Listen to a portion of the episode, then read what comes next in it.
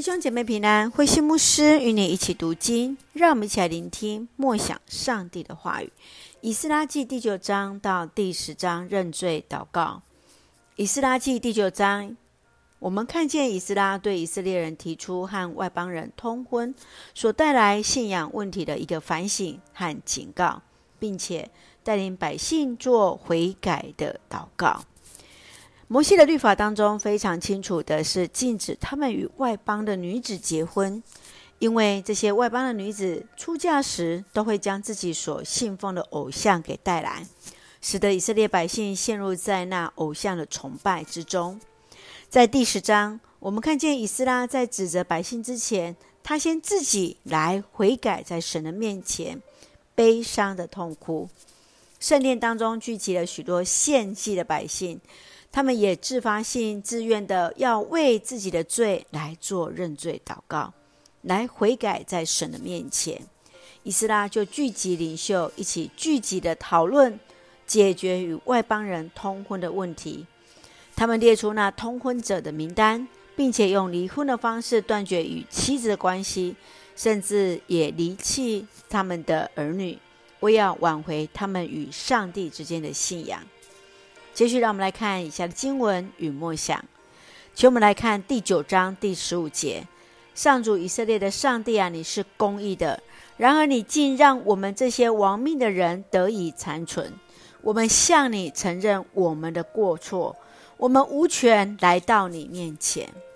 虽然以斯兰很认真在教导百姓要学习上帝的话语，但是私下他们却都仿效外邦人做那可恶的事情。他向上帝来认罪，撕裂衣服，向上帝来祷告。你今天是否有看见教会当中有哪些世俗的价值观，来影响信徒对上帝的态度，甚至用世俗的方式来服侍上帝吗？继续，让我们来看第十章第二节：我们娶了外族女子，对上帝不忠。虽然这样。以色列还有一丝希望吗？过去以色列人因为与外族通婚而陷入那偶像崇拜，导致国家灭亡。现在在重建圣殿当中，除了外在硬体建筑之外，更重要是要百姓内在的灵命也要更新，不再去拜偶像。于是他们决定要送走所娶的外邦的女子和他们所生的孩子。并且他们按着祭司、立位家族开始逐一列表。你认为在今天基督徒和非基督徒的嫁娶当中会有什么样的一个影响？你能够接受以斯拉的做法吗？愿主来让我们在更多的做信仰的反省。也我们也会看到，因为这样的事情，随后我们会看到像路德记在这样的一个经文当中来作为我们的一个提醒，一起用。以斯拉记第九章第五节做我们的金句。我跪下，伸出双手，向上主我的上帝祷告。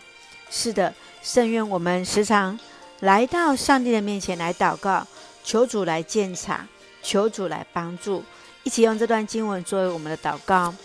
亲爱的天父上帝，感谢你恩待赐福我们那丰盛的恩典。求主鉴察我们的心思意念，看看里面是否有正直的灵。求你使我们能得那救恩之乐，得蒙主的喜悦。求主帮助我们时常反省自己，饶恕我们自己那知道与不知道的罪。赐福主所爱的教会与弟兄姐妹，身心灵都健壮。保守我们的国家台湾有主的同在。那执政掌权者满有上帝所赐的智慧，使用我们每一个人都做上帝合用的器皿。感谢祷告是奉靠主耶稣的圣名求，阿门。弟兄姐妹，愿上帝的平安与你同在，大家平安。